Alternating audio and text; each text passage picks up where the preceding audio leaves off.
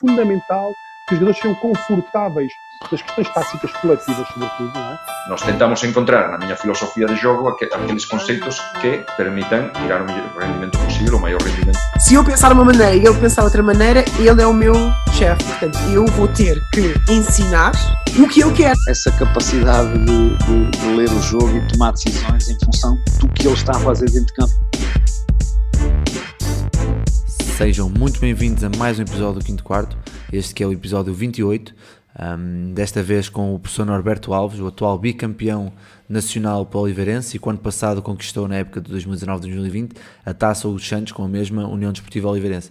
O treinador de 52 anos, natural de Coimbra, um, vem falar-nos sobre como construir um grupo, uh, o, o importante que é construir um grupo de trabalho para a coesão para a tarefa e também como usar a defesa como motor de uma equipa ao invés do ataque. Espero que gostes desta conversa assim como eu gostei. Foi excelente poder, poder falar com o professor Norberto e aprender cada vez mais sobre, sobre basquetebol com alguém tão simples. Por isso, eh, espero que também gostes desta, desta pequena conversa. Não te esqueças de partilhar este episódio e de partilhar com os teus colegas para chegarmos ao máximo número de treinadores. Por isso, aproveita.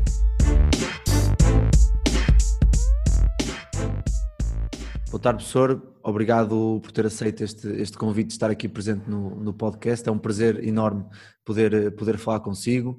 Um, antes de mais, uh, para quem nos está a ouvir, estamos a falar ainda do atual bicampeão, bicampeão Norberto Alves da Oliveirense, certo?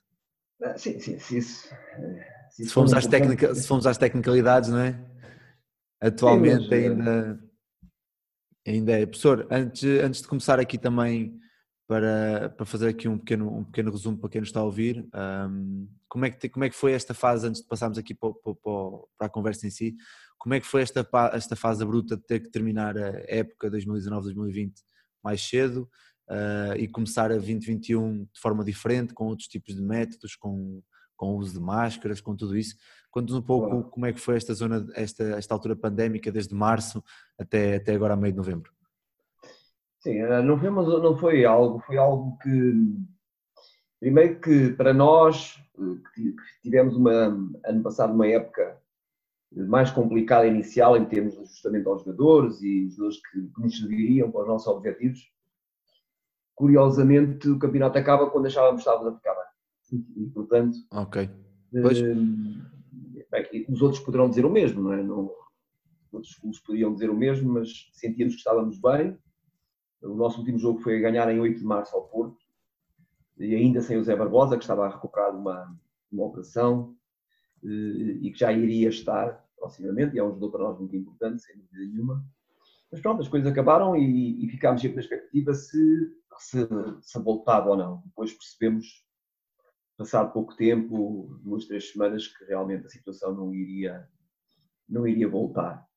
Eh, e, e pronto, este ano voltámos então nestas circunstâncias, não é? De, muito controle sobre os jogadores, os treinadores uhum. terem que dar o treino com a máscara, que, que ao nível da comunicação não é a mesma coisa, não é? Nós procurámos ter, ajustar-nos, sempre, sempre, procurei também eh, pronto, ter ali um, um, sistema de comunicação com, com um microfone e com uma, uma aparelhagem portátil, digamos assim, mas não é a mesma coisa, mesmo ao nível do jogo não é a mesma coisa. Claro.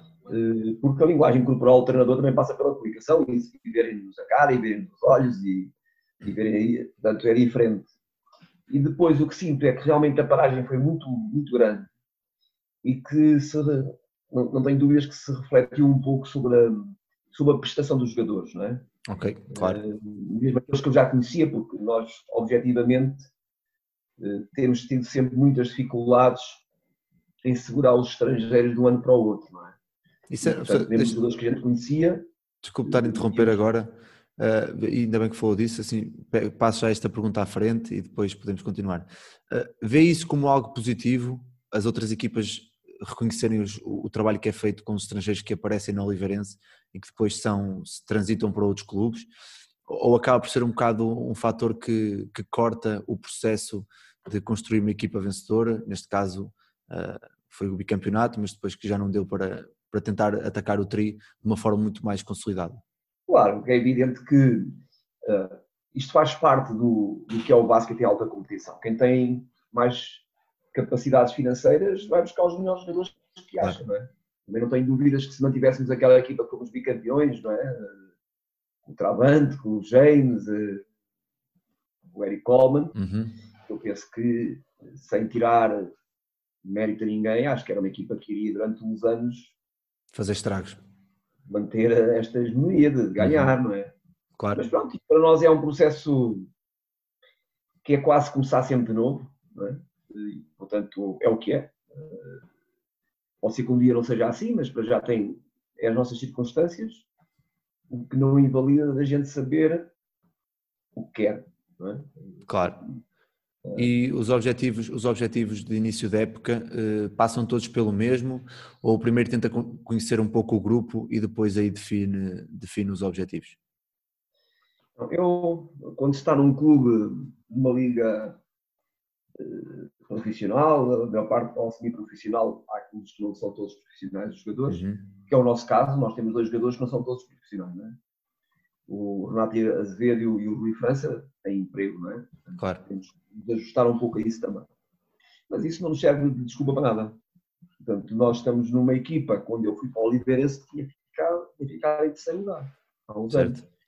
E, portanto, uma equipa que está nos quatro primeiros ou nos seis primeiros tem que ter um objetivo para, para poder vencer, não é? Independentemente da gente saber que para se vencer é preciso três coisas. Ter, ter tempo, e nós nesse- no clube temos tido tempo para construir, temos tido estabilidade, ter tempo, ter talento e ter dinheiro. Porque o dinheiro consegue contratar o talento Claro. quando se tem um talento inicial de jogadores que já deram provas, é evidente que o treino tem características muito próprias naquilo que são, hum, digamos, o modelo do treino, ou seja, o nosso treino passa muito por um processo de ensinar, exercitar e depois eh, competir, não é? Uhum.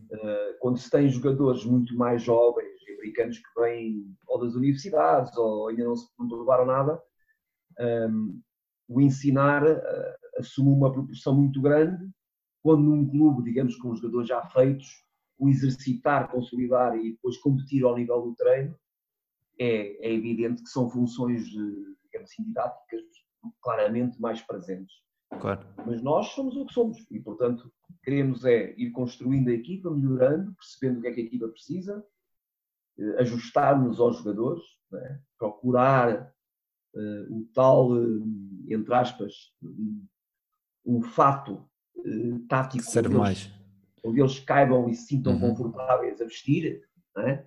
isso demora tempo, demora algum tempo, como é evidente, numa equipa que é, pronto, que tem muita gente mais jovem, evidente. Claro. Professor, aqui passando aqui também um bocado para os últimos três anos aqui na, na Oliveirense, hum, leva-nos um bocado aqui como é que apareceu este, esta oportunidade de trabalhar em Oliveira das Meias, eh, como é que, como é que recebeu essa, essa mensagem e qual é que foi o passo a seguir depois de ter aceito a nível de construção não só de plantel, mas também de, de equipa técnica? Bem, eh, eu quando vim, eh, eu estive em Angola, três anos, Uhum. é? Tinha estado na Académica, em 2012, 2013. A Académica ainda estava na Liga, nós fomos vice-campeões de Portugal na altura, Certo? e surgiu um convite para ir para treinar uma equipa de Angola, que era o Libolo, que era uma equipa que tinha objetivos de querer voltar a ganhar, querer ganhar o campeonato angolano, querer ganhar coisas e querer competir no campeonato de campeões africanos de clubes, que nunca tinha tido, pronto, tinha ficado, penso que a melhor classificação foi um, acho que foi um quinto ou um oitavo lugar, não, não lhe consigo garantir. E pronto, surgiu essa oportunidade e nós eh, vieram falar comigo aqui a Coimbra, dirigentes desse clube angolano, um, e eu, é, é evidente que era uma experiência muito interessante, até por todos os níveis, poder ter uma equipa Claro. que podia ganhar, que tinha as condições financeiras para o fazer. E pronto, eh, eu fui para, para essa equipa e realmente conseguimos eh, coisas muito interessantes. é? Nós fomos campeões angolanos, campeões africanos de clubes, uma vez, outra vez vice-campeões. A, pi- a pior classificação dos três anos foi o terceiro lugar na Liga dos Campeões Africanos, ou seja, tivemos sempre no pódio. Não é? Uhum. Hum, pronto, conseguimos ganhar campeonatos, taças, aquelas coisas normais. E pronto, eu depois voltei, ao fim de três anos, achava que era tempo suficiente voltar a estar com a família. E voltei para Portugal, e em Portugal, quer a gente queira, quer não, não há assim muitos projetos eh, de grande qualidade e tive um ano sem treinar. Eh, Claro. surgiu depois a oportunidade com a ida do Zé Ricardo para o Benfica. Hum, E eu conhecia os dirigentes da, da Oliveirense, nomeadamente o Heller Albergaria, porque quando vinha a Portugal com a equipa angolana, com o Libol, fazíamos jogos treinos. Ok. Estou a ver essa ligação já com, com o Oliveirense. Exatamente, e foi aí Uhum. também que me senti, pronto, me conhecia, e pronto, quando me apresentaram a, a hipótese ir para lá, eu, eu queria voltar a treinar, porque eu gosto de treinar, é evidente.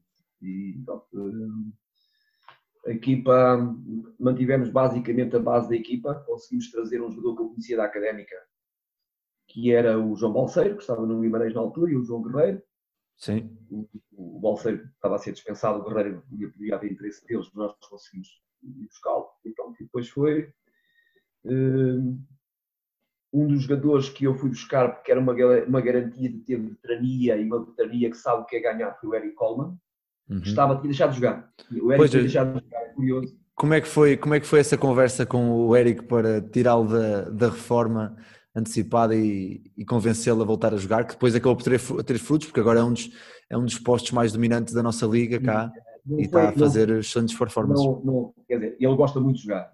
Não Uhum. foi fácil, porque realmente eh, aquilo que nós dávamos financeiramente não tinha nada a ver com o que ele estava habituado. Claro. Mas eu tenho, tinha uma relação e tenho uma relação impecável com ele e fal- falei-lhe ao coração, digamos assim, para ele vir. Eh, E pronto, foi mesmo por coração, não tenho dúvidas. Pronto, eh, não era realmente aquilo que ele estava habituado a ganhar, como jogador de basquete, é evidente. Mas como estava parado e também gosta de jogar, só estava a fazer uns torneios 3 para 3, de vez em quando e tal, voltou a jogar para nós. E, portanto, foi- e foi muito importante para o campeonato porque é muito importante as equipas terem jogadores com experiências de vitórias. Uhum. Porque o, o problema não é quando aparece uma equipa nova eh, só com os jogadores que nunca ganharam. Claro, é quando já tem É mais malta que já. difícil. Claro, É mais difícil ter uma equipa que já está há uns anos na liga, mas com jogadores que nunca ganharam, do que ter uma, fazer uma equipa nova com jogadores que ganharam. Isso Claro. É relativamente fácil ganhar. Não, claro, claro. E, e então quando, quando aceita a, a proposta da, da Oliveirense e, e tem já, consegue ir buscar alguém que já, já conhecia o seu trabalho como o Balseiro, eh, vai buscar alguém que já conhecia também o seu trabalho como o Eric, constrói, constrói a partir de, de jogadores que já conheciam, ou seja, a base do trabalho tem que ser alguém que já conhece como é que o professor gosta de trabalhar, quais são os processos defensivos e ofensivos que gosta de implementar, para ser mais fácil a construção de, de, um, de um sistema não só ofensivo, mas também defensivo. Claro. É assim, hum, a este nível, eu acredito sempre que as equipas se constroem a partir de ter uma, um bom base e um bom posto. Uhum. Equipas de competição têm que ter um bom base e um bom posto. eh, À partida, para poder ter a mínima de garantias de, de algum sucesso. E depois, claro, nós tínhamos ali eh, o João Abreu, com muita experiência já, o Zé Barbosa também. Eh, embora na altura, pelo que eu percebi no, no ano anterior, o Zé ainda era mais um jogador de rotação do próprio João. é? Uhum. Eh, e nós alterámos um pouco isso, porque achávamos que era o momento de alterar. E pronto, conseguimos ter o Eric Coleman, que foi muito importante. E durante a época, eu e o Eric, porque sabíamos que mesmo assim não dava para ganhar, eh, conseguimos convencer outro jogador que esteve em Angola na altura e que nós conhecíamos, que era o, era o Quintrell Thomas. Uhum. E, portanto, a partir do momento que o Quintrell Thomas bem, sabíamos que íamos ter um jogo interior muito poderoso eh, e que os outros jogadores sabiam bem o papel deles. O Travante, ainda o Travante Williams ainda era um jogador em muita construção, ainda estava muito a ser construído. Eh, o James, quando veio da, do, pronto, de uma experiência em França de poucos meses, que não lhe correu bem, mas era um jogador que a gente sabia que tinha algum tinha potencial E já tinha provas dadas em, em claramente, Portugal. sim, mas claramente foi a partir da, da posição de base e de poste que, que as coisas eh, foram construídas. eh, E pronto, e depois os outros foram evoluindo, não é? O James Claro. foi evoluindo também muito mais, fazer, saber fazer outras coisas que ele, ele era bom, mas que ainda não fazia. Ah, o Trabant foi ensinar o jogo, tivemos que ensinar praticamente o jogo, era um jogador com aquela toda a gente o conhece agora, não é? com aquele, aquela energia toda, mas que é preciso saber canalizar em termos defensivos e em termos ofensivos. E pronto, e as coisas foram correndo. E no segundo ano ahm, ganhou-se outra vez. Perdemos nesse ano o Quintrell e o, e o, e o, e o Arnett Alman, nesse segundo ano. Mas pronto, compensámos de alguma maneira com a vinda do Thomas de Tay e tal, e ganhámos outra vez. Pronto, no terceiro ano realmente já não conseguimos manter. Já não Claro. conseguimos manter esses jogadores, não, não havia qualquer possibilidade de lidar com o que lhes estavam a oferecer outros clubes. E é normal, e a gente tem que respeitar isso, não levo nada. Claro, claro, faz parte da, faz parte da alta Faz competição, não é? Então, professor, Só que falou, falou aqui de, do Eric Coleman e do, do Travante, que são duas, são duas figuras muito extravagantes do nosso basquete hoje em dia, principalmente o Travante. Ahm, esse tipo de, de mentalidade e esse tipo de personalidade tem que ter sempre alguém, tem que ter sempre alguém desse tipo de, de personalidade na equipa, alguém mais extravagante, alguém que de repente faça algo que ninguém está à espera. É necessário numa equipa de alta competição e uma equipa que quer vencer ter alguém que faça algo inesperado? Ou acabou por correr bem dentro do que, do que era esperado? Eu penso que as equipas que ganham têm sempre alguém que sai fora da caixa. Ok. E que tem que sair fora da caixa. Uhum. Porque o jogo é dos jogadores, não é Claro. dos treinadores. E, nomeadamente naqueles jogos muito equilibrados, em, em grandes momentos das épocas, playoffs e taças e essas coisas, hum, o jogo é dos jogadores e nós, treinadores, temos que perceber isso. Ou seja, nós temos que ir construindo a equipa para, nesses momentos, eles já serem muito autónomos é? E, e saberem assumir esses momentos. Claro. Isso depende muito da personalidade deles. Eh, Tentamos sempre arranjar alguém um pouco fora da caixa. Eh, Às vezes temos sucesso, outras vezes temos menos sucesso, não é? Uhum. Mas isto é como é um pouco como fazer compras, não é? Eu se tiver pouco dinheiro, vou ao supermercado com pouco dinheiro, eu entro na parte onde estão a ser chocolates, não é? Mas eu com pouco dinheiro sei que não tenho acesso a todos os chocolates. Ah, pois claro. E, portanto, ter mais dinheiro permite ter uma, um leque de opções diferentes. Depois depende muito de gente saber dentro do que tem o que é que pode ter com o que será melhor para a equipa. Uhum. Às vezes acertamos, outras vezes não acertamos. Claro. E o professor também fala, numa entrevista que deu, se não estou em erro, à, à própria Oliveirense há pouco tempo, falava muito sobre a coesão grupal, não só eh, a nível social, mas também em coesão para a tarefa. Do início, no início da época, que tipo de, de- de métodos e de metodologia e trabalho utiliza com o grupo? Um grupo que no último ano não, mas no, há dois anos e este ano é um grupo que tem sempre peças novas, tem sempre peças, mu- muitas peças novas. Uh, qual é o tipo de metodologia que usa no treino, fora do treino, para, para obrigar, para obrigar e para desenvolver essa coesão grupal e esse, esse, esse, esse trabalho de, de equipa? Olha, é assim. hum, uma equipa para ganhar não tem que objetivamente ter uma coesão social muito elevada. Ok. Eh, tem é que ter uma grande coesão para a tarefa. Uhum. Ou seja, há equipas que têm muito sucesso e que não têm uma grande coesão social. E há equipas que têm uma grande coesão social, mas que não têm grande coesão para a tarefa e não ganham. Ou seja, eh, é mais importante ter coesão para a tarefa do que ter coesão social. O que é que eu penso? Uma equipa e um clube como o Oliveirense, nas suas circunstâncias, é? para vencer é fundamental ter as duas. Eh, Claro. e, portanto, eh, mas para ter as duas é, a primeira coisa é tentar recrutar duas pessoas. Eh, nós sabemos que nunca vamos recrutar jogadores claramente afirmados. Aconteceu isso com o Érico, mas era quase uma, quase uma questão mais eu conhecia pessoalmente, não é? Mas vamos sempre buscar gente que ainda não se afirmou. E nós não sabemos que se vão afirmar. Pode haver um outro caso que já, já sabemos que é um bom jogador e tal, mas nem sempre é assim. Alguns deles não são assim. Nós não sabemos muito bem como é que vai ser a evolução deles no trabalho, não é? Uhum. Ahm, mas nós procuramos fundamentalmente eh, ensinar através do, do basquete. Não, não estamos ali preocupados com, eh, logo no início do ano, nos preocupamos com as coisas mais básicas do jogo, é? os princípios ofensivos e defensivos do jogo. Eh, procuramos ir percebendo a sua personalidade e, e manter sempre os canais de comunicação abertos para ir falando com os jogadores e percebendo e, e perceber como é que eles estão na, na dinâmica do grupo eh, e pronto. eh, temos seja, tido Consegui perceber. normalmente sorte. Já tivemos também jogadores difíceis de ajustar. é? Ok. Pois é, isso que eu ia perguntar. Então, uh, usa muito a comunicação com os próprios jogadores e o feedback da parte deles para também perceber e reajustar a sua estratégia com um ou outro atleta dentro do que o grupo, do que o grupo necessita e o grupo trabalha semanalmente, certo?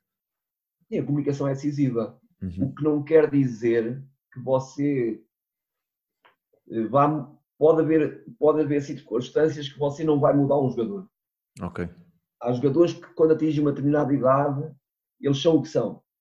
Eles são o que são e, portanto, nem sou eu, nem nós dificilmente os vamos mudar. E é curioso que muitas vezes depende desses jogadores onde é, como é que são os colegas ou que estão lá.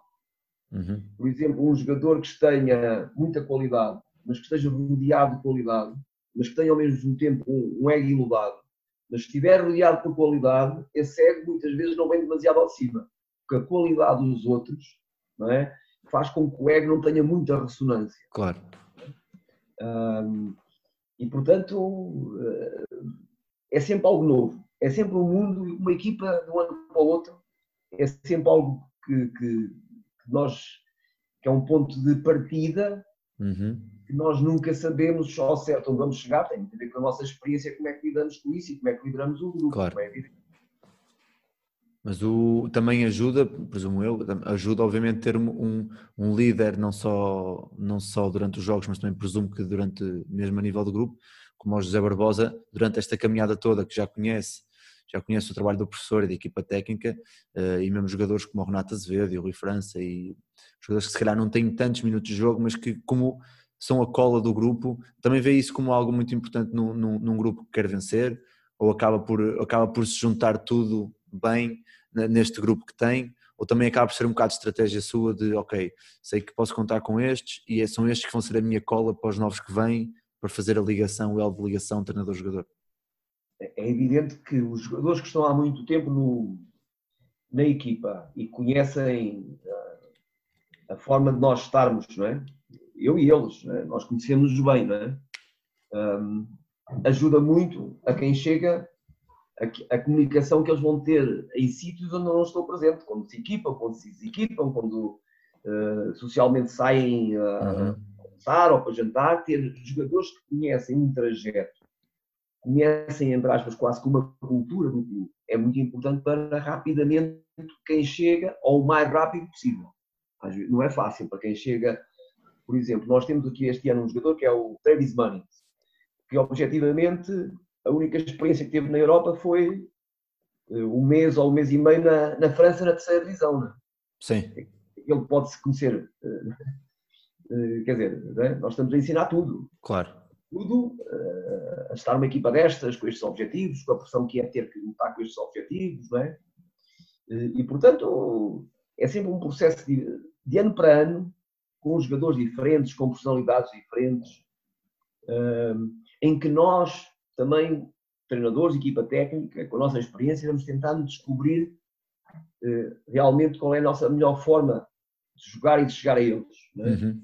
uh, nós não partimos do princípio, vamos jogar desta maneira, eles chegam e é assim que eles vão ter que jogar. Nós temos uma ideia inicial, como é evidente, mas vamos percebendo o que é que vamos ter, tentar tirar deles e às vezes dar um passo atrás e dizer não, estávamos à espera que este fizesse isto, este não é o jogo dele, vamos ter que, vamos ter que retirar dele coisas sem ser estas, não é? Claro. Ou seja, a capacidade de um treinador também se, se reajustar e se, se readaptar a tudo o que se passa. Claro. Diga-me uma coisa, de, daquela equipa que, que entrou, em que foi o primeiro ano campeã, e a equipa do ano passado que ganhou a Taça dos Santos, a nível de construção e de coesão para a tarefa, quais foram as grandes diferenças que sentiu a nível grupal? Ou então havia assim, ou eram muito semelhantes com pessoas diferentes? Não, eram muito diferentes, não é? Porque eu no primeiro treino do Oliveirense disse a eles que estava ali para os ajudar a ser campeões. Uhum.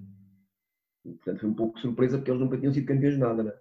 Claro. Aqueles jogadores, e mesmo o clube, o clube também tinha chegado a três finais, mas nunca tinha vencido.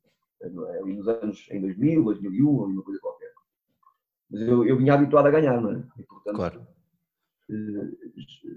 por muito eu adoro ensinar o jogo adoro ensinar o jogo se me pudesse dizer se eu era, se sou mais professor ou mais treinador, acho que as duas coisas se confundem, não é? Mas eu gosto muito de ensinar. É? Embora os jogadores, por exemplo, é curioso, não é? Eles gostam de aprender. Claro. Mas uh, não tenho dúvidas nenhumas que a este nível eles gostam de treinos competitivos. Claro. Vou dar um exemplo. Eles gostam muito mais de, se eu disser assim, vamos ver quem é que vence no exercício de lançamento. Quem é que em dois minutos mete mais? Eles gostam muito mais disto do que eu disser assim, vamos agora aprender a lançar bem após um arranque direto. Eh, porque vocês têm dificuldades. E em que não há competição, porque se houver competição, eles não estão preocupados com aquilo, não é? Claro. Eles gostam muito mais de competir. Só que quando nós trabalhamos com jogadores que ainda precisam de evoluir muito, nós temos que perceber, temos que encontrar o equilíbrio entre o ensinar, o competir no treino, eh, e é isso que é mais diferente, isso é que é mais difícil em relação a uma equipa formada. Por exemplo, eu em Angola eh, fui para uma equipa que, com jogadores de top. Eh, no ano anterior não tinham tido sucesso nenhum e nos outros, nos últimos anos não tinham tido sucesso, mas eram jogadores de top, construídos, e portanto, com esses jogadores, já com 30 anos, 32 anos, 31 anos, o chegar ao treino, competir logo, é claramente a ferramenta. Uhum. É claramente a ferramenta para atingir objetivos. É? Na equipa que eu trabalho aqui, com as nossas circunstâncias, o mais, o mais importante é encontrar o equilíbrio entre o momento em que estamos a ensinar, ensinar uhum. Uh, por muito estranho que lhe pareça, vêm jogadores americanos que nós dizemos todos bem do basquete americano, não é? Gostamos, são atletas, não sei o quê.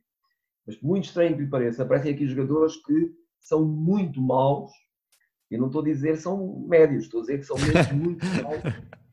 Como é que se posicionam defensivamente, como é, como é que estão quando estão no lado da ajuda, no lado forte. É Sim, é taticamente, eu, eu, também já tinha reparado nisso. Eu vejo, vejo alguns, algumas equipas europeias a jogar e os americanos que vêm diretos do, da universidade, nota-se que nas primeiras, nos primeiros meses de trabalho, que têm dificuldades a nível tática, não só coletiva, mas também individual, sentem grandes dificuldades porque estão habituados à força, à força à força que tem e à, e à, explosividade e ao um para um e acaba por, por ser muito por aí que, que eles, que eles e, trabalham. uma pergunta seria, então porquê é que vamos buscar americanos? Porque é um uhum. mercado enorme e barato. Pois, e há muitos que querem entrar na Europa, não é? Com 20 anos, claro, 21. e é um mercado pois. enorme e barato. Porque hum, se eu tivesse condições para ir buscar assim, bons jogadores, muitas vezes nem era o mercado americano que eu ia recorrer, certamente. Uhum, claro. Professor, aqui uma questão, eh, também fala, falou muito aqui, mesmo nas suas entrevistas, fala muito sobre desenvolver o, o individual e só depois desenvolver o coletivo porque um uh, puxa o outro. Um, isto, na sua, na sua filosofia enquanto professor e treinador, como disse há bocado, já deu para perceber que é uma questão muito importante. Um, como é que passa essa mensagem, como estamos a falar agora, como é que passa essa mensagem aos jogadores? Porque de certa forma está a trazê-los, está-lhes a obrigar a dar um passo atrás a serem um, pouco mais humildes sobre eles próprios e a trazer algumas fraquezas ao de cima, algumas, algumas deficiências ao de cima. Qual é o tipo de feedback que dá, qual é o tipo de, de discurso que tem com a equipa para fazer perceber que é a partir do, do, individual e do trabalho dos, como disse, do ensino e não da competição, que, que depois a competição pode, pode ficar muito melhor? Uh, nós temos nós temos uh, rotinas no treino Uhum. Para nós o treino é um treino de rotinas. E eu, eu gosto muito de usar a palavra uh, software. Software básico. Né? E, e, o nosso treino começa quase sempre, por muito estranho que lhe pareça, com coisas muito básicas técnico-táticas. Uhum. Saber penetrar, saber passar na penetração, saber reagir a penetrações, e, e, e, por muito estranho que pareça, isto é praticamente todos os dias. Ou seja, eh, porque só vão se funcionar, e nós somos uma equipa com muitas coisas em termos táticos ofensivos, somos muito mais conservadores defensivamente, ofensivamente não, somos, tentamos sempre coisas novas e diferentes e experimentamos, às vezes se calhar até demais, mas, mas sabemos que só correm esses programas, entre aspas, só correm se tivermos instalado um bom software. Claro, é? a base, se tiver a base lá, não é? é fundamental. Seja, Claro. Não vale a pena a gente pôr os aplicativos como os temos no telemóvel se o sistema, o Android não estiver instalado. Portanto, isso não faz sentido nenhum. E, portanto, nós, eh, a parte inicial do treino é muito eh, nesse tipo de coisas. É evidente, com os jogadores experientes também o podemos fazer, não precisamos passar tanto tempo. Eh, Ou seja, estamos a tirar algum tempo a outras coisas, mas é aquilo que achamos que tem que ser feito primeiro, porque se estes jogadores que tenho este ano não crescerem, e muito, nós não vamos conseguir competir com algumas equipas da nossa liga. Claro. Não vamos conseguir competir. Eu sei disso. Portanto, hum, eu tenho que perceber e ter que ter a paciência, e às vezes custa-nos, não é? Quando perdemos um jogo, e ontem perdemos o jogo contra o Guimarães, que jogou bem melhor que nós, hum, nós temos que perceber que é um processo de alguma paciência eh, e em que as coisas se vão vencer, não, não se vão vencer em outubro nem em novembro. Claro. Portanto, a equipa tem que ir crescendo e a gente perceber eh, como é que pode fazer crescer a equipa, às vezes, às vezes mudando um jogador ou dois. Se, é que ser, se a gente perceber que com aquele eu não vou lá, eu não vou lá. Não é, é o que é. Eh, mas as coisas ganham-se não é agora, não é? As coisas, a taça da liga, normalmente ganha-se final de janeiro, Uhum. o que for. Nós ganhámos as duas últimas também, não é? Não foi só o campeonato. é? As duas Certo. últimas. Eh, os- depois é nos playoffs do campeonato e, e para nós conseguirmos competir com equipas que são claramente construídas com jogadores que Já já, provaram o que claro. eram, nós temos que crescer muito. Nós não temos outra hipótese. Claro. Agora, não. O que eu faço, e, e toda a gente acho que, que acompanha o nosso trabalho o, percebe, era, era mais fácil para mim dizer ah, vamos, vamos, vamos tentar chegar aos playoffs e depois vamos ver. Não é? Porque há outras equipas muito semelhantes a nós que basicamente é assim. Uhum. Nós não, nós não dizemos isso, nós dizemos que queremos ganhar outra vez. Claro. Ou seja, isso também é uma mentalidade. Isso também, desculpe interromper, isso também é uma mentalidade que trouxe para, para o clube, para a cultura do clube, que já vinha habituado de, de Angola com essa mentalidade. Acha que passa por aí também muito, eh, partindo dos treinadores para, para o grupo de trabalho, chegar com a mentalidade de não, nós não viemos para aqui para, para competir, para competir pelo meio da tabela, nós viemos mesmo para ganhar. E depois incutir isso aos poucos e até que seja uma coisa que eles queiram mesmo. Passa por aí, passou por aí ou, ou passa aí a sua estratégia também de criar este, este espírito no grupo para conseguir depois nos momentos mais duros trazerem isso à, à cabeça e, e competirem até ao máximo das suas capacidades. Seja, Eu sei que isso, por um lado, nomeadamente com os jovens, com os jogadores jovens, col- coloca alguma pressão. Uhum. Alguns não sabem lidar com isso. Mas o que é certo é que para se vencerem coisas, eles vão ter que lidar com essa pressão. Claro, Ou seja, e, e- e só vão conseguir fazer se no dia a dia, jogo após jogo, isso for constante. Uhum. Eh, Eu tenho-lhes dito a eles, até porque esta nossa época inicial tivemos algumas, alguns azares com algumas lesões, não é? O Thomas jogou ontem, o Thomas Dai começou voltou a jogar ontem, fraturou uma costela contra o Jogueira. Eh, O João Balseiro também, curiosamente, também num jogo de treino contra o Jogueira, fraturou uma mão. Uhum. Pronto, tivemos o, o AC Matthews com uma lesão também. Andámos a jogar com muito poucos jogadores e Claro, eu disse-lhes é isto, cada jogo é uma final claro, cada jogo no final, porque perdendo um jogo que não temos que perder, nós já não vamos conseguir sequer estar na taça da Liga, por exemplo, né? porque é o final da primeira volta. E, e pronto, e a equipa foi respondendo. Ontem não tivemos, não tivemos bem eh, a lidar com isso, a lidar com essa, lidar com essa pressão de ter que ganhar, como é evidente. Mas isso é, é a vida, não é? A, a vida de todos nós, noutras profissões, é ter pressão de, claro, de cumprir com objetivos. claro, claro. E, portanto, tem que fazer parte da vida deles também. Muito bem. Professor, antes de passar aqui para, a segunda fase da, da, da conversa, em que passamos muito mais pela parte, pelo processo defensivo da, da Oliveirense, que tanto deu que falar no- nos últimos dois anos, ah, uma questão do- dos nossos ouvintes para si, que, que, que fala aqui de uma história, de uma história curiosa, eu não tinha conhecimento desta história, mas, mas também estou, agora estou curioso para saber, para saber o, o- como é que foi, como é que geriu isso. Ah, que pedem para contar um pouco da história em que o Travante chegou vestido de Pai Natal, não sei se é um treino ou um jogo, e que aqueceu uh, vestido. Como é, o, que é que, o que é que aconteceu, o que é que se passou e como é que o professor, enquanto treinador e, e formador de, de, de, de, egos e de homem e, e, gestor. Como é que girou essa situação a nível de grupo e a nível, a nível pessoal com o Travante? Ele, ele, apareceu lá, mas não foi para. Ele apareceu lá antes, né? apareceu lá e já estava a fumar com, com os miúdos e não sei o quê. Uh, mas ele é uma pessoa bem com a vida. Uhum. Isso é, é, A gente ter, estar rodeado de pessoas bem com a vida é um luxo, não é? Claro. E, portanto, ele tem uma personalidade muito própria, foi um, é uma pessoa que passou por problemas na sua juventude e tal. Uh, estava antes de vir para Portugal, jogava na segunda divisão da Geórgia. É? é estranhíssimo, porque é uma pessoa, é uma pessoa, é um jogador com, com uma capacidade física e, e de tiro fenomenal, não é? E mental, e mental, fundamentalmente mental. mental. Uhum. É evidente que a gente olha para ele e isso traduz na, na forma como defende, na forma como, como assume os lançamentos, como, pronto. mas é um, é um jogador que mentalmente é um, é um caso, é um fora de série. Uhum.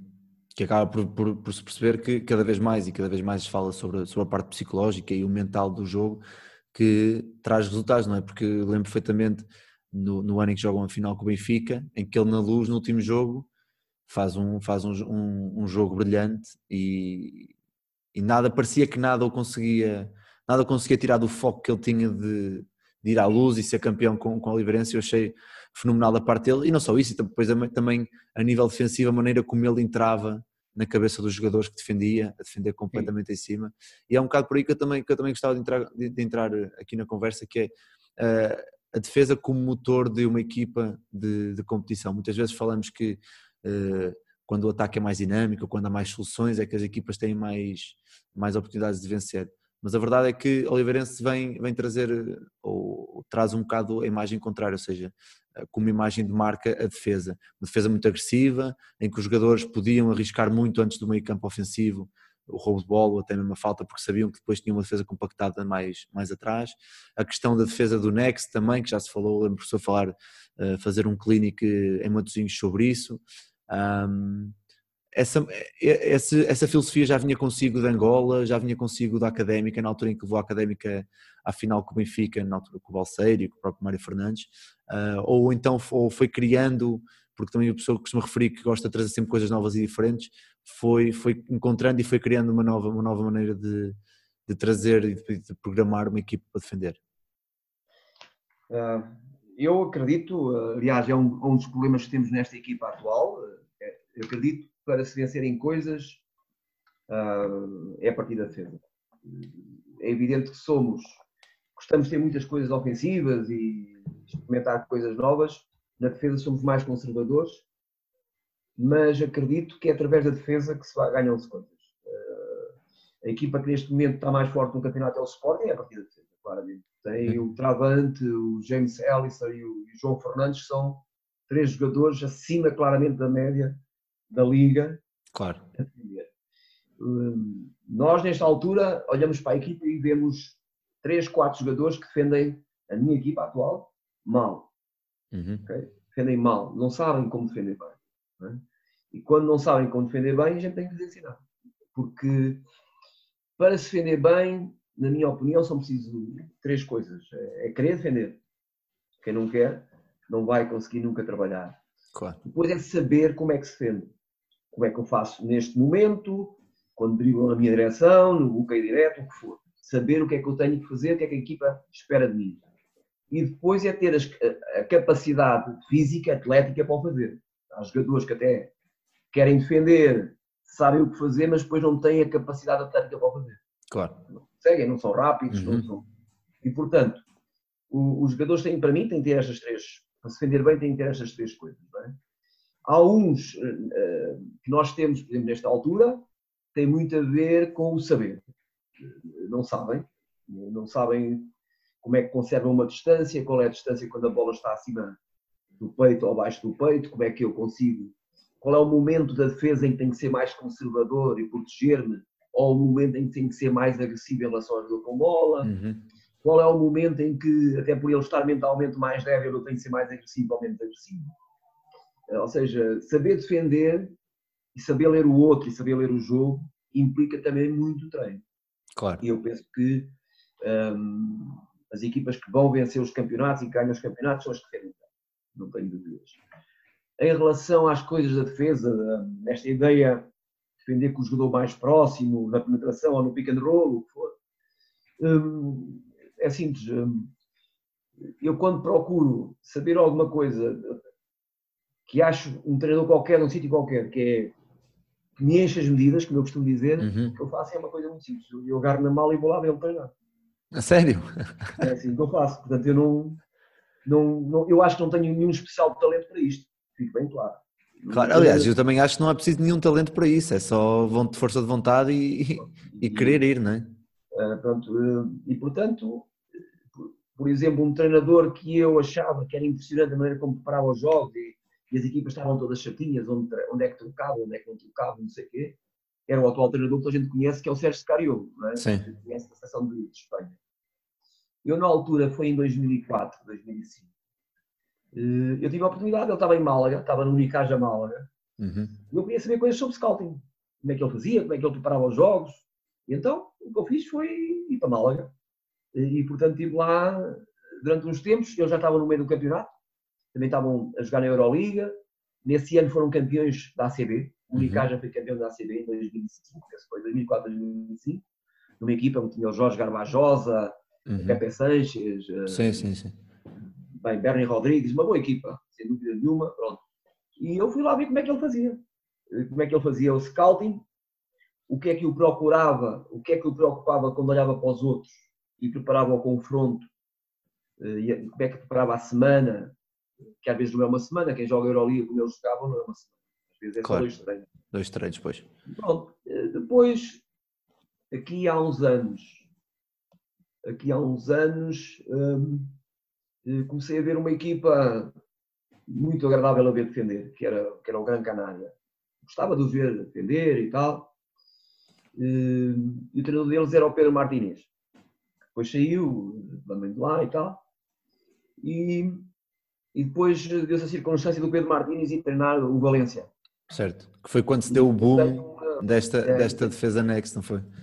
É, e ele era o especialista nisto. E, Uhum. portanto, eu quis saber como é que isto se fazia. E, portanto, o que eu fiz foi muito simples. Antes de começar a época, que é quando as coisas se constroem, Claro, quando eu quero ver scouting, tenho que ir no meio da época, claro. aos jogos. Quando eu quero ver como é que se constrói coisas, fui logo desde o treino número 1 um, e estive lá, sei lá, 10 dias. E há abertura, há abertura por parte dos clubes espanhóis, já falei aqui do Valência e do, do Unicarra, há abertura para, para abrir as portas do, do trabalho deles a, a outros treinadores estrangeiros. Ah, pronto, eu na altura também, no pronto, eu agora tenho uma excelente relação com o Pedro, Pedro Martins, pronto, Claro. mas, eh, mas também na altura já tinha uma excelente relação com, com o diretor desportivo do Valência, que era o Sérgio Bolero, pronto, Sim, sim, sim. dá para abrir essas portas, não é? Eh, mas mas eh, as pessoas têm que perder um pouco a vergonha de ir e, e ter alguma humildade de ir aprender, não é? Claro. Eu já lhe disse que eu não tenho especial talento, eu, para treinar basquete. Agora, o que eu sei é que ninguém ensina o que não sabe. E, portanto, quando eu quero saber alguma coisa, procuro ter, ir ver a referência com que me identifico. Claro. Não me interessa nesta altura. Há tanta informação sobre basquete, é? A internet. há- A mim não me interessa ir ver coisas de um treinador ou de um jogo, de um modelo de jogo que, que não é o meu. Eh, E, portanto, por muito que sejam muito bons treinadores. Eh, Ou seja, porque se não depois demasiada informação, pode ser Pode um ser problema. prejudicial, claro. claro. E, portanto, eu prefiro ir ver aquilo que é. E o Pedro, o Pedro é, um, é um professor do jogo. O Pedro Martínez é um professor do jogo. Uhum. E a maneira como constrói a defesa é uma, uma maneira muito simples. É coisas mesmo muito simples, onde ele vai passo a passo eh, construindo a qualidade defensiva das equipas. Demora tempo, é evidente, quando se tem Claro. jogadores já muito experientes, demora muito menos tempo. Demora muito menos tempo. Sentimos isto este ano, com- este ano e os outros anos, quando temos jogadores que, que não, não conhecem as coisas e que, pronto, que não passaram por elas, é evidente que demora muito menos tempo. Ou seja, nós, nesta altura, claramente que é, a Oliveirense agora dificilmente, no mês de novembro, dificilmente consegue competir com o Benfica, Porto, Sporting, eh, outras equipas, mesmo, sei lá, o Guimarães agora, vejo um visitante. Ou seja, mas as grandes equipas nós dificilmente conseguimos competir com eles. Claro, mas o objetivo também passará por conseguir estar nos momentos finais e aí conseguir competir, certo? Quando chegar à altura dos playoffs, aí já estarem com o, o Pensar nos grupo. momentos finais e conseguirmos ganhar a eles mesmo. Claro, claro, claro, claro. Só claro. E falou também aqui, claro, Seria, seria uma surpresa muito grande eh, Oliveirense ganhar três vezes seguidas. mas era, é para isso que, que vive, é para isso que se vive, o- o- por isso é que há os sonhos, não é? E o trabalho. E... É, é uma, é, tudo- seria tudo uma que se grande, mas eu, eu penso que eh, a gente está aqui para tentar surpreender qualquer coisa. Claro, claro, e, e- e acho que é, esse é o, claramente é o caminho, porque até agora resultou. Dois campeonatos já, já, já os tem, já ninguém os tira, né? e duas taças do dos Santos. Ah, mas, professor, aqui falou também do- dos processos que, o- que, o- que o Pedro Martínez usa, que são muito simples, e eu recordo-me no clínico que o professor deu no Europeu há dois anos, se não estou em erro, que também o seu processo defensivo passava por trabalhar a, a gênese das, das questões defensivas, não só da bola, das linhas e da ajuda, com exercícios muito, muito simples, muito banais, por assim dizer, mas que trabalham realmente os detalhes que a pessoa quer trabalhar.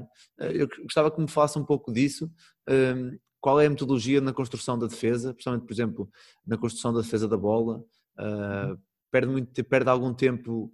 Não, lembro que o professor, na altura eu falei com o professor para Carlos Pinto, ele disse-me perdiam algum tempo nos detalhes, onde ter a mão, quando está a bola aqui, quando está a bola lá. E pá, acha que é por aí trazer, lá está a dar o tal passo atrás no processo de, de construção de um atleta, fazê-lo ver que tem que ter estas pequenas nuances, pequenos detalhes, para depois conseguir construir uh, em, em, coletivo o, o grupo na, a nível defensivo?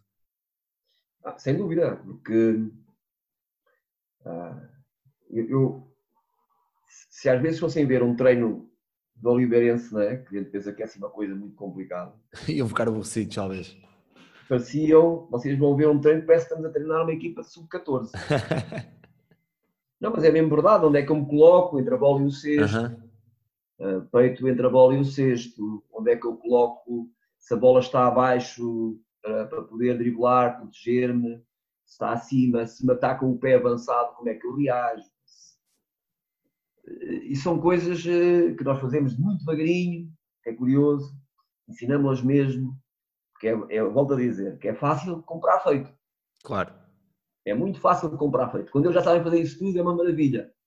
Só que é, isso exige muito trabalho. E por muito estranho que lhe pareça, mesmo agora que estamos em já a competir, sentimos, vai agora parar 15 dias após a seleção, não é? Vai ser muito baseado nesse, ter, nesse trabalho. Nós vamos ter, vamos andar nisto outra vez. Uhum. Porque ainda não estamos bem nisto. Claro. Isto exige muito tempo.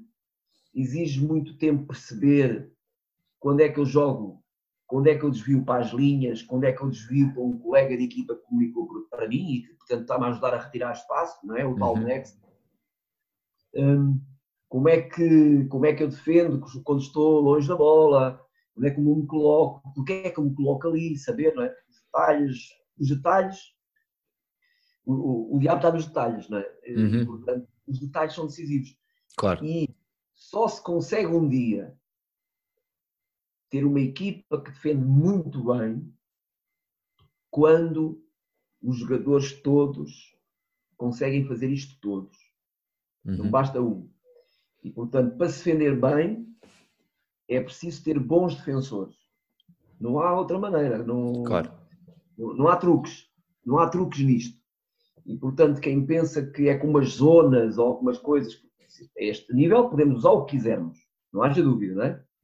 Nós, no ano, no, no ano em que ganhámos o campeonato, o último campeonato da Luz, o jogo 3 foi decisivo, mas eram 3-1, que só usámos 2 minutos ou 3. Portanto, também temos outras coisas na manga para alterar Claro. o ritmo do jogo e não sei o quê. Mas a base está na defesa individual. E a base, e nós construímos isto a partir do momento, como é que defendemos o jogo com bola, no um contra um, campo inteiro, no meio campo, quando está no, quando está no corredor central, quando está lateral, essas coisinhas, por muito estranho que pareçam, eh, quando sobe a bola, quando baixa a bola, quando Uhum. dribla, bem, o que for. Perdemos, não perdemos tempo, achamos que ganhamos tempo. Ou seja, Claro. eh, quando defendemos pior, eh, quando, por exemplo, sentimos, e neste jogo com o Guimarães sentimos que defendemos mal, não é? se forem os 84 pontos é defender mal. Uhum. A melhor coisa é voltar aos detalhes. Em Certo. vez de pensar em coisas muito complicadas em termos estratégicos é voltar aos detalhes. Defesa do jogo com bola, defesa das primeiras linhas de passe, do lado da ajuda, no, no bloqueio direto, o que é que têm de fazer os dois que estão envolvidos neste tipo de defesa de bloqueio direto? Há várias, não é? Mas a, que queremos neste momento. Os jogadores sem bola, do lado fraco, lado. Isto eh, exige, então, com, com malta mais inexperiente, exige muito tempo. Mas eu, eu, sinceramente, é sempre algo motivador e vê-los a crescer e eles sentirem-se agradecidos, não é? Eu, eu Claro. não vou mostrar isso porque é uma questão pessoal, mas ah, há jogadores que passaram por aqui que me mandam mensagens a agradecer.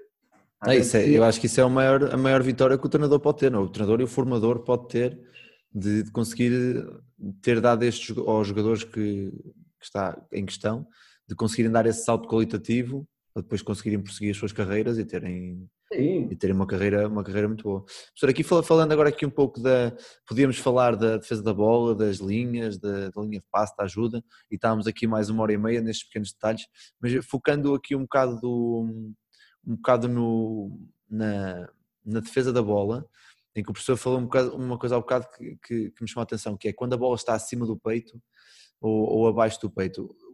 Fala-nos um bocado sobre isso, quais são as diferenças, o que é que fala com os jogadores, o que é que pede e o porquê de pedir, de pedir esse tipo de, de- coisas. é relativamente simples, não é? Quando, quando o jogador com bola tem a bola acima do peito ou acima da cabeça, o que for, ele, a intenção dele é passar a bola. Uhum.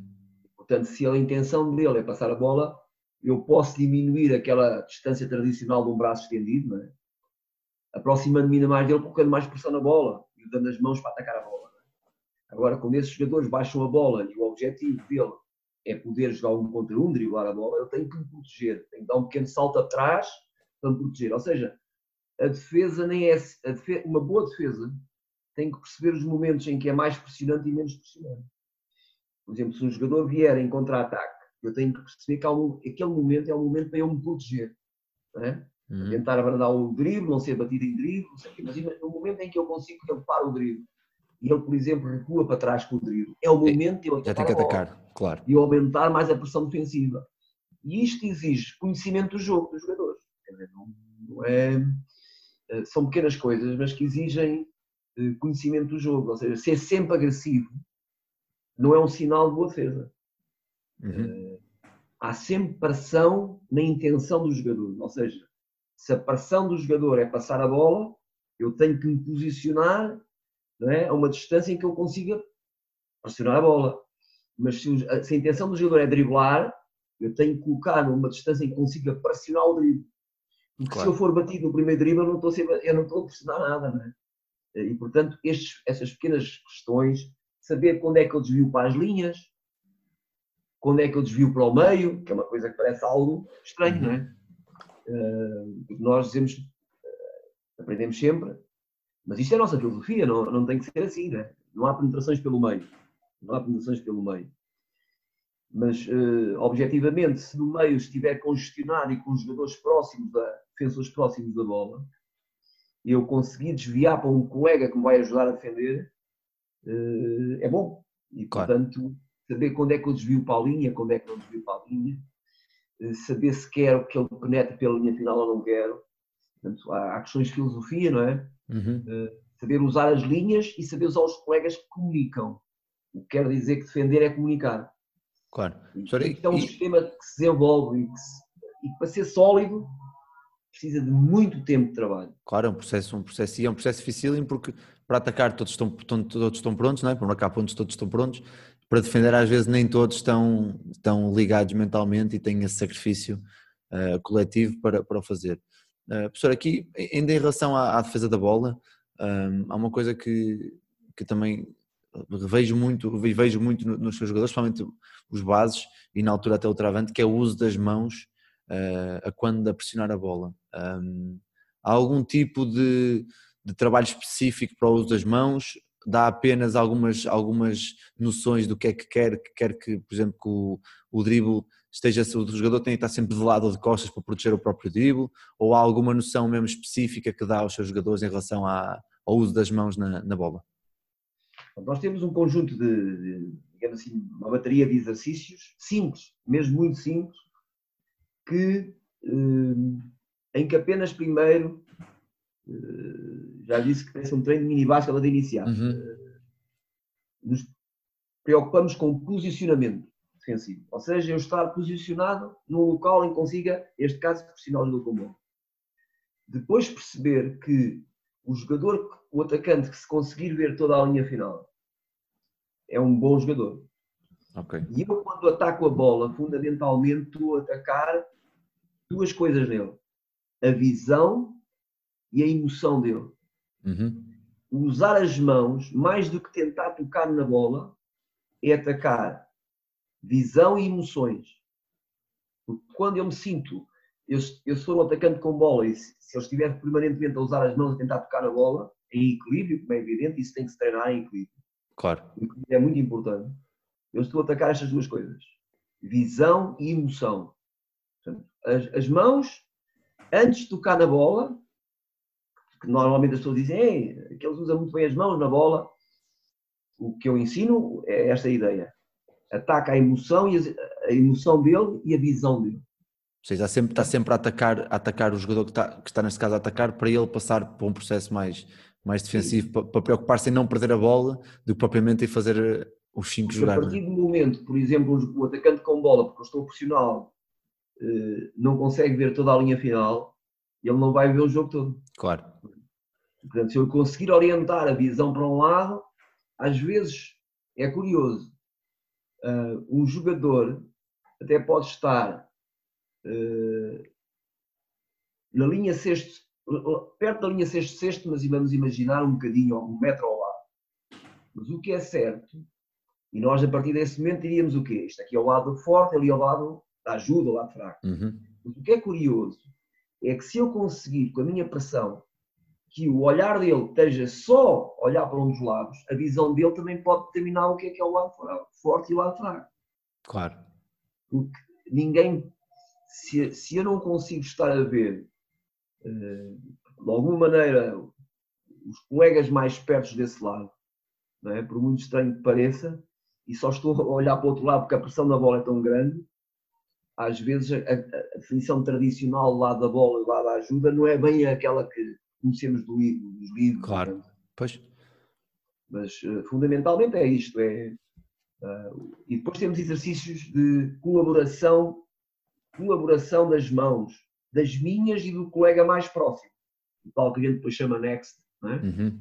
Temos ali exercícios muito de comunicação, chamar o nome, tocar mãos com mãos, to- tentar tocar na bola. Pronto, temos umas, umas rotinas que vamos sempre caminhando e que fazemos todas as semanas. Muito bem. As- o pessoal fala muitas vezes de- da parte da comunicação, primeiro no sentido de, eh, de conhecer os próprios jogadores e receber feedback direto da parte deles, mas também aqui a nível defensivo, hum, a palavra comunicação está sempre muito presente, seja na bola, seja nas linhas, para, dar essa confiança ao, portador da bola e mesmo na ajuda.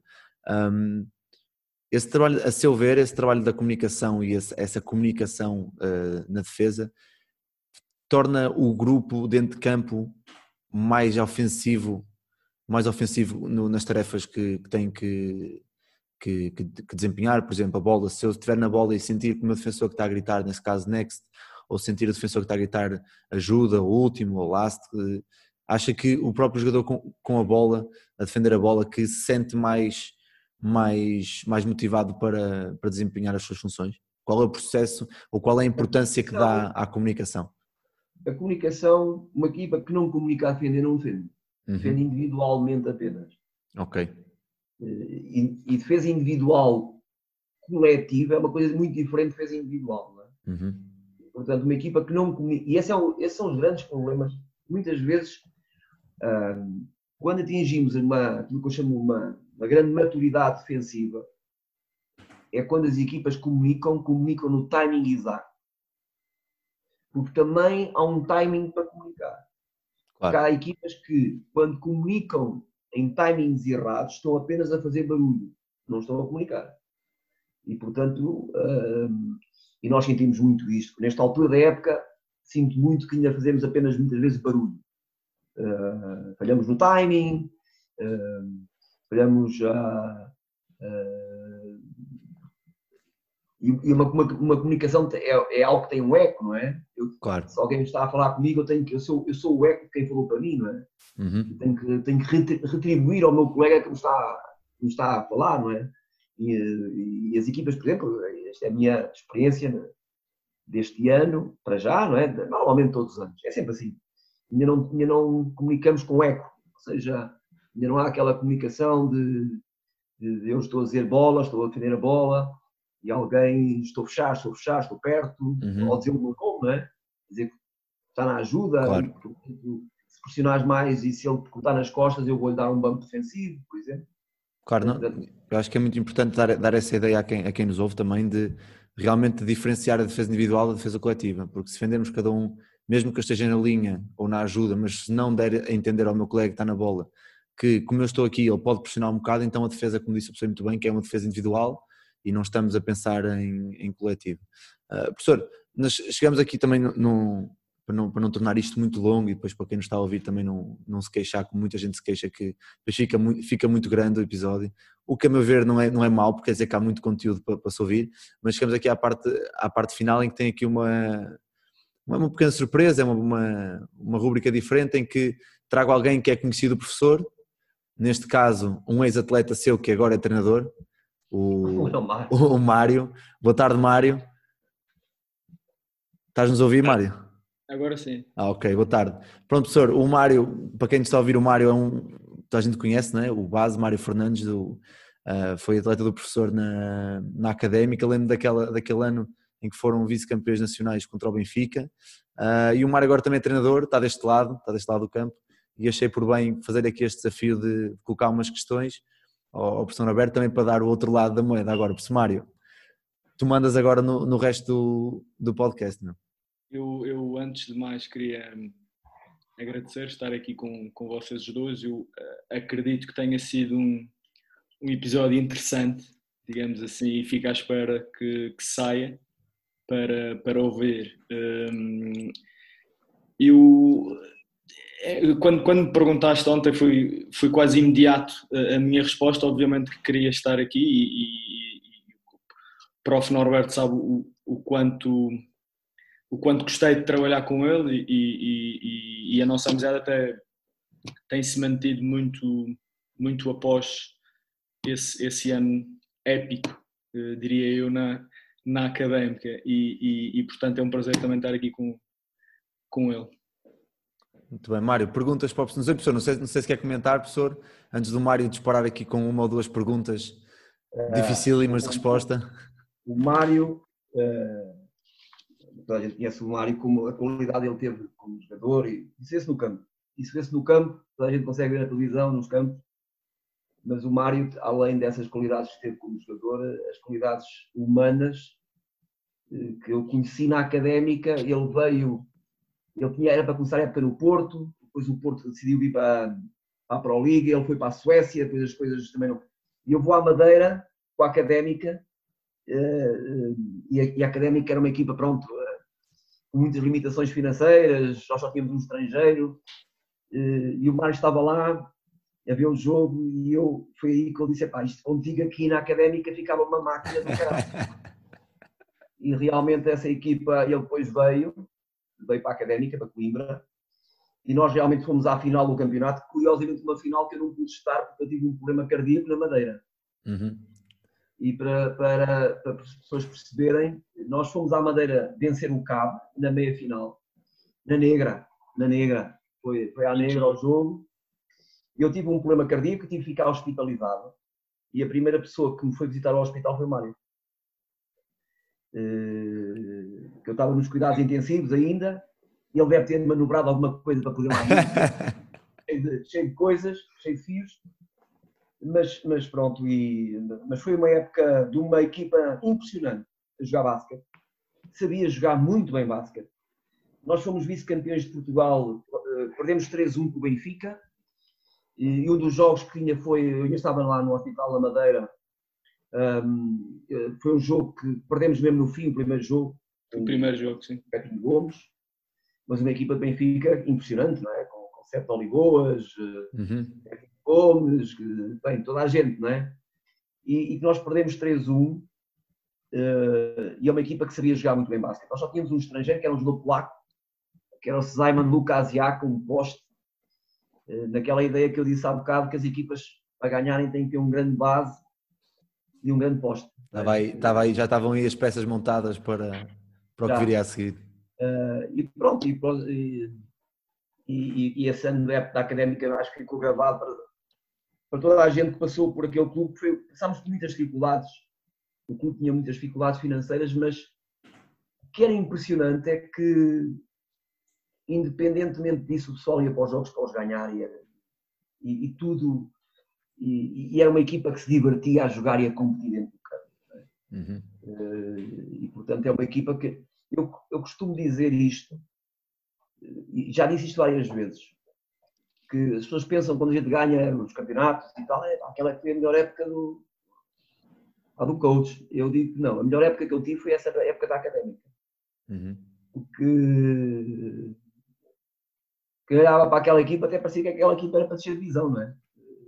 E nós Mas jogávamos. Do pouco se fez muito, acho eu. E estamos a falar de uma Exatamente. equipa, se não estou em erro, ta- é uma equipa, isso, ora bem, eu nessa altura, estamos a falar em que ano? 2000 e... 2011, 2012. Ora bem, eu em 2012 tinha... Não, 16. 2012, 2013, acho eu. Ora bem, em 2012 eu tinha 16 anos, por isso ainda estava, estava a entrar ainda muito no, no que é que era o basquete da, da liga, mas lembro-me que a equipa, a base da equipa era portuguesa, como a pessoa disse, só tinha um, um estrangeiro, e lembro-me perfeitamente do, do Mário, do Arnete, do João Balseiro, que fazem essa, esse- Sousa, esse- o- isso, Sousa, um- uma base muito forte que se calhar eu pelo menos eu fiquei surpreendido como é que como é que uma equipa com essa base consegue chegar consegue chegar à final do Benfica. E ainda hoje ainda agora estamos a falar disso aqui por isso é uma- foi uma marca bastante importante na, na académica e certamente como a pessoa já disse foi a época que mais marcou. Deve ter sido uma, uma época realmente fenomenal mas Mário dispara lá as perguntas que tens para o professor para ver aqui um clash de titãs. Vamos ver o que é que sai daqui.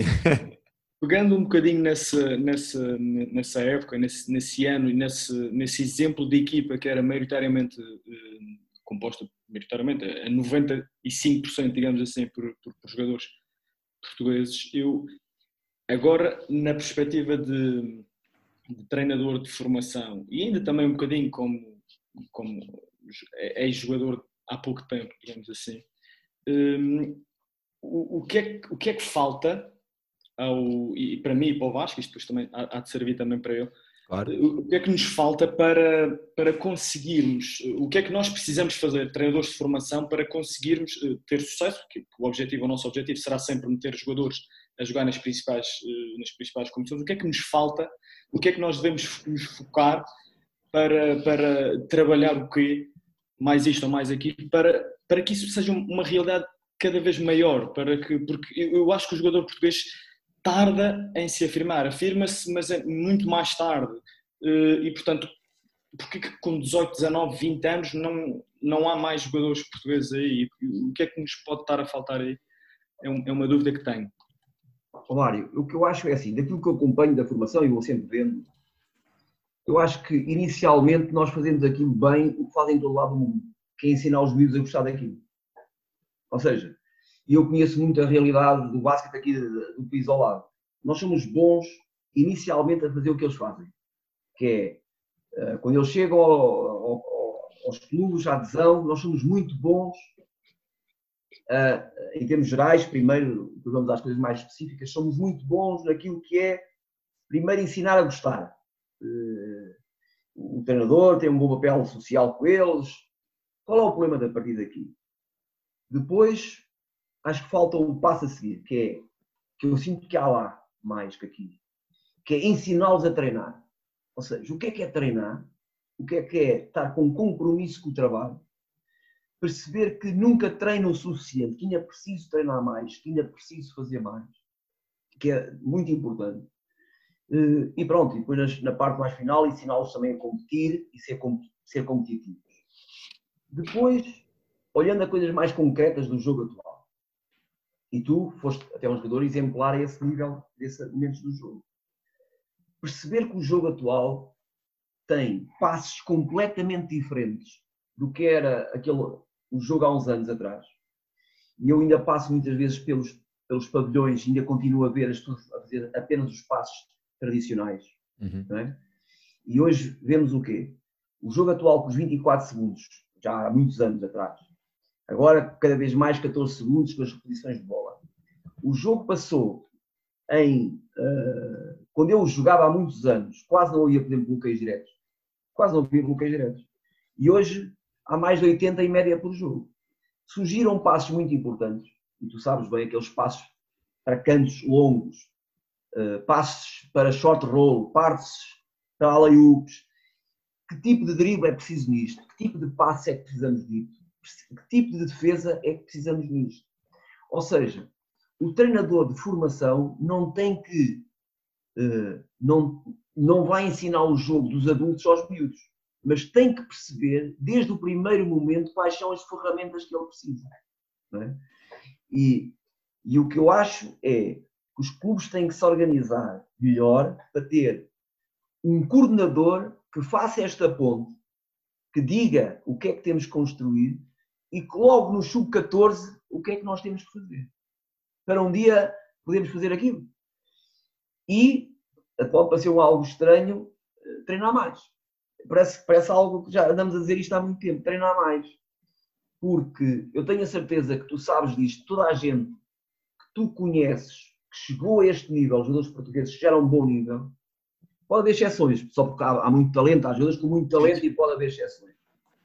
Mas basearam eh, o seu êxito em grande capacidade de trabalho. Grande capacidade de trabalho. E, portanto, só treinar aquelas 3, 4 vezes por semana e eh, não, não vai chegar. Eu, antes de ser treinador de, de masculino, a minha primeira equipa foi uma equipa feminina, de, de- de meninas. Eu tinha 18, 19 anos quando comecei a treinar basquete. Um, e era curioso, pronto, eu eh, não sabia nada. Uma pessoa, quando está com 19 anos, não sabe nada do que é vai fazer. não é? Um, mas o que, é que era, o que era curioso é que eu percebia que treinar mais era necessário. E então promovia concursos, que elas tinham que ir para casa fazer um exercício qualquer ou dois de maneios de bola, e havia um concurso semanal. Quem é que era a melhor, a mais, a que fazia melhor oito, oito em drible entre as pernas? Oito em drible.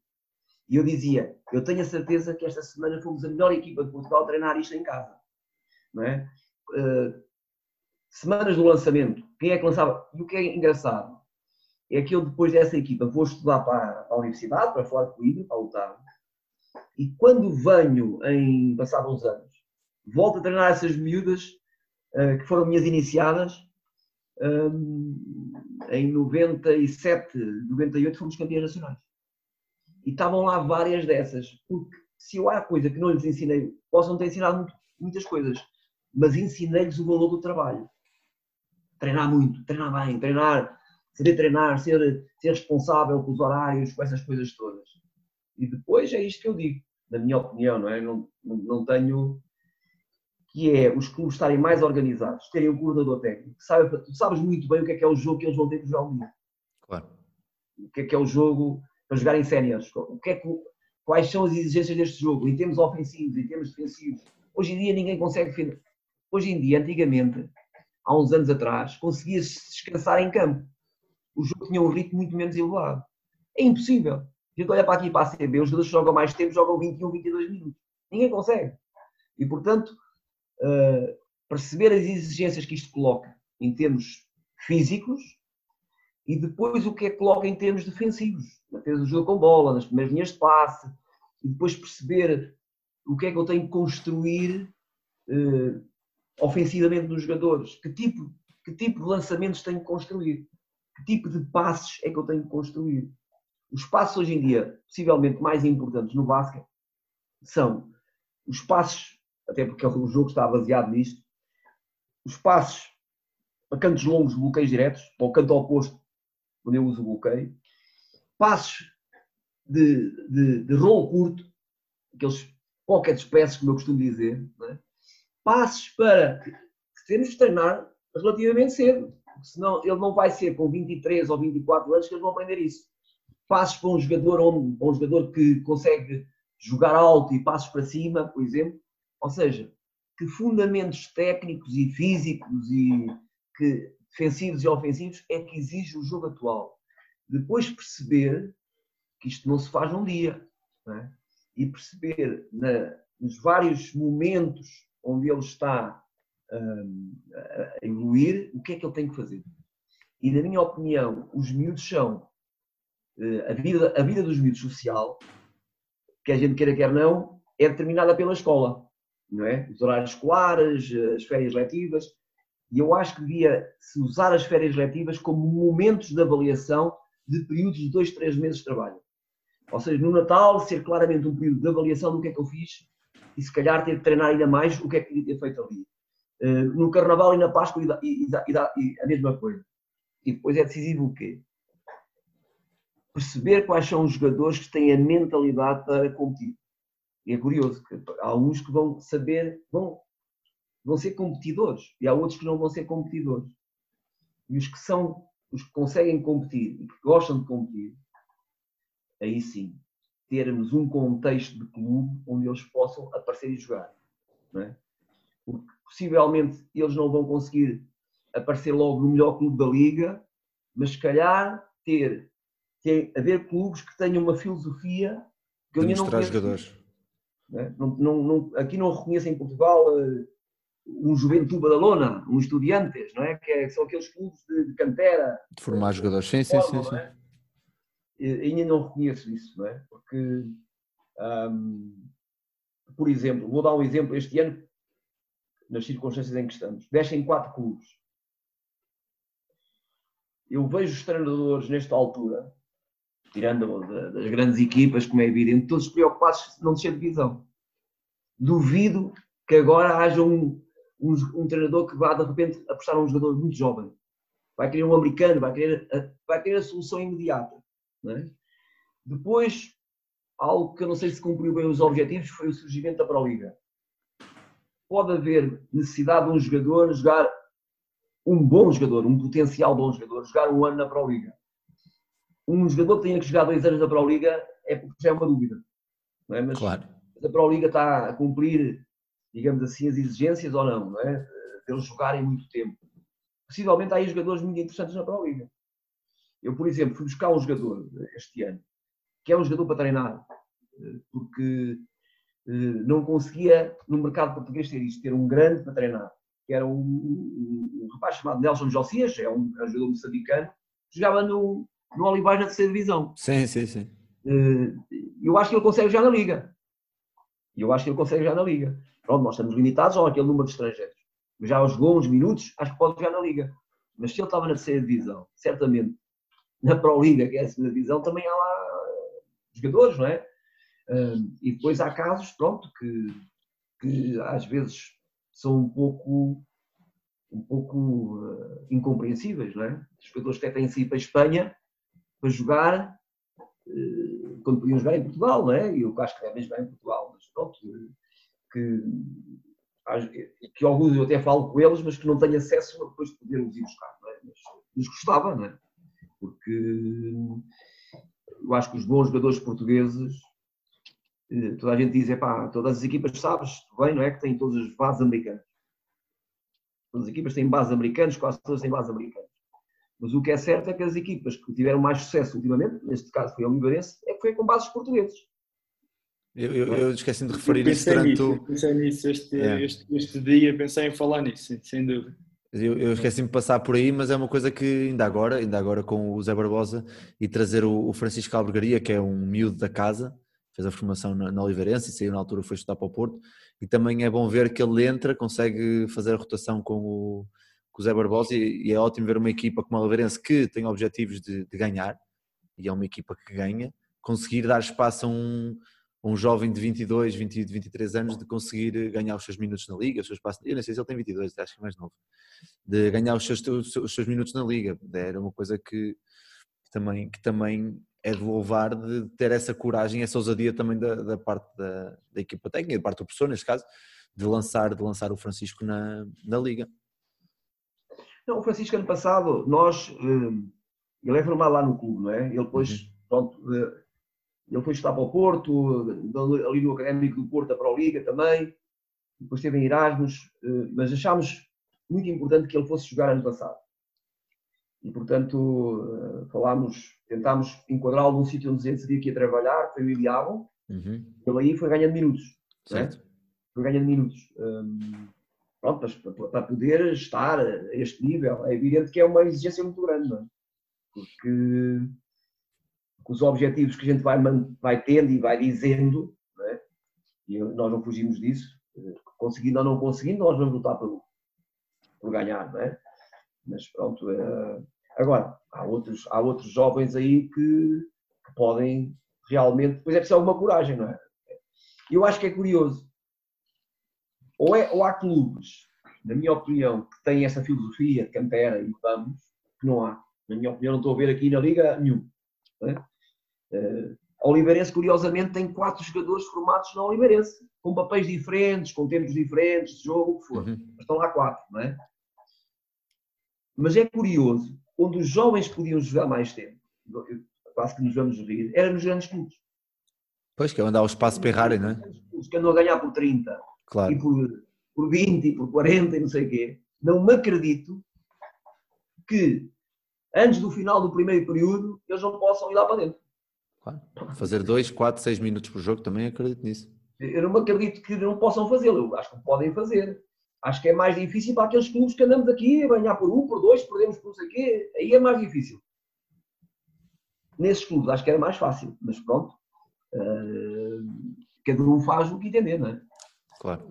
Sim, eh, eu acho que eh, eh, também é dificultada essa integração e essa situação também pela, pela situação dos cinco estrangeiros. Acho que é mais fácil, eu, não compreendo porquê, mas é mais fácil, eu vejo que é mais fácil. Alguns treinadores preferem ter cinco americanos lá dentro a jogar 35 minutos do que ter um, um português a jogar 30 ou o que seja. E às vezes, muitas dessas equipas são, são americanos, têm americanos de qualidade duvidosa e estrangeiros de qualidade duvidosa. Eu acho e e eu sinto, sinto pena, de facto, nessas equipas eles poderiam ter mais espaço e não têm porque são cinco estrangeiros.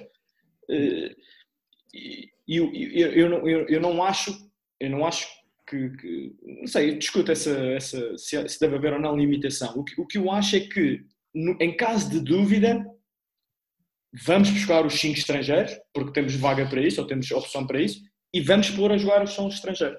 Eu, eu, eu acho que também o facto de não haver eh, os sub-20 terem terminado, não haver sub-20, não haver eh, co- competição de sub-22, não haver competição de sub-24, os, os nossos jogadores acabam sub-18, eh, os nossos jogadores, os atletas dos clubes acabam sub-18 e vão competir, e são rookies, digamos assim, no- no- nos principais clubes ou nas principais ligas, com 17, 18 anos, 19 anos, o que seja, e vão competir com rookies americanos também que chegam aí, mas com 22 e 23 com muito mais anos de formação.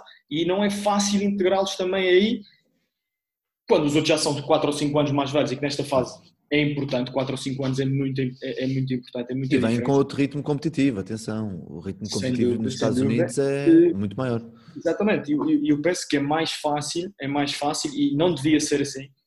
São opções, é o que o prof estava a dizer. É é mais fácil dar ali aqueles, aqueles eh, 30, 35 minutos aos, aos que vêm de fora, já, que- já, já que fomos buscá-los, mais vale que joguem. E depois são, e todos os anos andando, a Liga troca 40 e 50 estrangeiros e os miúdos continuam ali. E o ano seguinte são mais 40 ou 50 novos ou, ou mais até, e os miúdos estão ali. E- Sim, eu- eu- há uma coisa, Marco, é assim. eh, Eu também não tenho dúvida, por exemplo, algum sucesso da Oliveirense tem, tem, tem a ver com a base de portugueses que nós temos ali. Que temos conseguido manter, porque são aqueles portugueses que normalmente os tais grandes clubes não vão buscar, não é? Mas para nós isso é decisivo. Nós passámos agora por uma fase de. Temos seis jogos, perdemos o último jogo. Mas com as lesões que tivemos, se não tivéssemos aquela base de portugueses que sabe jogar e está ali dentro e dá um passo frente, nós não tínhamos vencido este jogo. Nós não temos depois os tais estrangeiros de grande diferença, que fazem grandes diferenças. Não, não temos esses jogadores. Temos pronto, jogadores que achamos interessantes para evoluir também, não é? Dentro de uma perspectiva eh, em que eles estão, curiosamente, em que estão mais a aprender que os portugueses. Quem, quem aprende mais o jogo são os estrangeiros, não são os portugueses, porque pronto, eles já, já conhecem o jogo e, e pronto. não é? Eh, agora, para eles conseguirem jogar a questão dos estrangeiros, é evidente que se houvesse menos estrangeiros, eles jogavam mais tempo. é uma questão lógica, não é? Uh, se houvesse menos um estrangeiro, havia alguém a ter que jogar mais tempo. Uh, o que eu acho é os bons vão ter que jogar. E os bons precisam de bons treinadores para os pôr a jogar. Uh, como é que eu ia dizer isto de outra maneira? Que é, uh, é preciso ter coragem para também pôr a malta lá dentro e. Claro, claro. Então, numa época como esta, que vão descer quatro equipas, vai haver aí muita troca de estrangeiros, não tenham dúvidas. Como começar a ficar, começar a ficar aflito, isto vai haver muita troca de estrangeiros e não sei o quê. Agora, o que eu acho é que o nosso, por exemplo, falando pelo Oliveirense, uh, o nosso sucesso da equipa passa muito por uma base de portugueses que não estão ainda nos tais chamados grandes clubes, não é? os três grandes, como se logo costuma dizer, mas que são jogadores que nos dão sempre uma base de qualidade clara, está ali, não é? E, e que, eh, nomeadamente neste início da época, deram um passo em frente, não é? O Guerreiro esteve muito bem em alguns jogos, o Grosso também, eh, o Zé Barbosa, pronto, é, é, o líder da equipa, normalmente se joga aquele pêndulo dele, claro. é? Pá, outro, outro jogador que com estas lesões foi muito importante para nós que deu um passo, deram um passo importante o Francisco Albergaria, o Renato Azevedo, estamos a falar, pronto, uma equipa que tem uh, objetivos teoricamente grandes. Claro, e o Francisco, pessoa, desculpa interromper, o Francisco, ainda há duas semanas atrás, com a académica, em que o Zé Barbosa sai com a quinta falta, já não me recordo se era já no, no prolongamento ou à entrada do prolongamento, e ele teve que engolir o stress e o nervosismo e pegar na bola e pôr, e pôr o grupo a jogar, e acabam por depois conseguir ganhar o jogo, com o Issy Matthews a acabar o jogo de uma forma tremenda.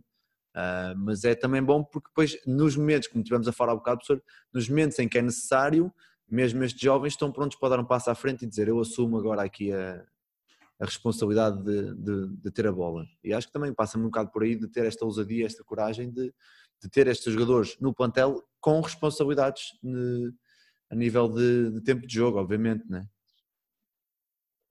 Sim, uh, é evidente que cada jogador tem o seu. Cada jogador tem que melhorar coisas. Claro. Uh, você vai ser. Uh, o Mário, de certeza que na última época que jogou, ano passado, ainda ia para o treino tentar melhorar qualquer coisa. Eu conheço este tipo de jogadores. Eles iam melhorar qualquer coisa. Ou seja, até o último dia que eles jogam, melhoram qualquer coisa. É muito importante é nós definirmos para os jogadores o que é que eu quero que ele melhore. Uh, por exemplo, para nós, nesta altura, para o Francisco, para a Albergaria, nós claramente temos focados em que ele tem que melhorar fisicamente, tem que ter, entre aspas, mais cabedal, é? para poder defender melhor, para poder uh, lidar melhor com os, os, os, contactos, com os impactos do jogo, é, saber ser, uh, assumir mais, mais lançamentos, ou seja, o que dizemos a ele não é provavelmente o que dizemos ao outro que está ao lado, seja americano, seja português, seja o que for, não é? Também ter uma ideia do que, é, que é que cada um deles precisa e, e trabalhando isso, não é? Claro. Uh, há uns anos atrás, e o Mário sabe bem disto, as equipas defendiam o bloqueio direto contra o Zé Barbosa passando sempre por trás porque achavam que ele não vai, ele não vai lançá-las. Mas agora já não o fazem porque ele vai lançá-las. Claro. Ele percebe que tem que melhorar isso no jogo dele, não, teve que melhorar e tem que subir e agora, né, ano passado, uma altura que o Zé estava com 50% de lançamento de 3 pontos, que é muito bom, não é? Ah, e portanto, todos os jogadores, e é uma mensagem importante, que não é só para os jovens, é para todos todos eles têm que lá ir com perspectivas de aprender e melhorar até o último dia. É evidente, e o Mário sabe isto muito bem, qual é a diferença quando se lida com equipas com gente muito experiente. É muito mais rápido tudo. Claro, é muito o processo é muito mais rápido, claro. Como, e, assim, o jogo é tudo muito, muito mais rápido, não é? Quando temos aqueles americanos muito jovens que vêm aí, que estamos a ensinar, isto, isto demora tempo, não é? Uh, demora muito tempo. É? Claro. Uh, como é evidente, demora muito tempo. Mas depois há outra questão importante que é os jogadores que, há, que querem mesmo, que querem mesmo jogar basquete a um bom nível, também têm que arriscar nisto. É uma uhum. coisa curiosa. Há um momento em que arriscar, querer, ok, eu quero mesmo isto.